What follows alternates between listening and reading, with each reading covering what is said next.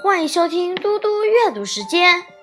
今天我要阅读的是故事《上帝没有看清卑微》。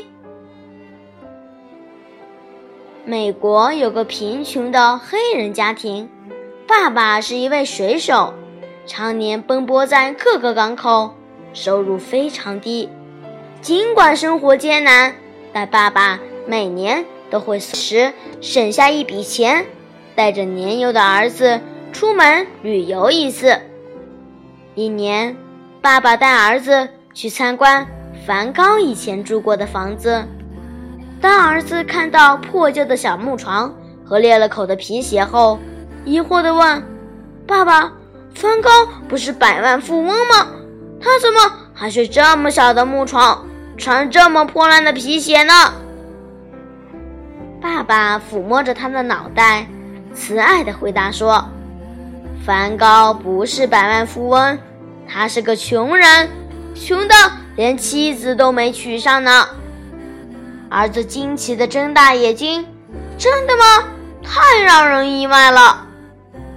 第二年，爸爸带儿子去丹麦参观安徒生以前住过的房子。站在矮小的阁楼前，儿子困惑地问：“爸爸。”这里又矮又小，是安徒生住过的地方吗？爸爸肯定的点了点头。可安徒生不是住在皇宫里的吗？儿子再次困惑的问。爸爸轻声笑了起来，温柔的回答说：“安徒生不是住在皇宫里的，他是鞋匠的儿子，一直住在这间阁楼里。”儿子又惊讶的瞪大眼睛，惊叹道。真是太不可思议了！二十年后，这个儿子长大成人，成为美国历史上第一位获得普利策奖的黑人记者。他的名字叫做伊东·布拉格。获得成功后，布拉格在回忆童年时说：“小时候，我们家很穷，父母靠卖苦力为生。”所以我一直很自卑，认为像我们这样地位卑微的黑人，将来不可能有出息。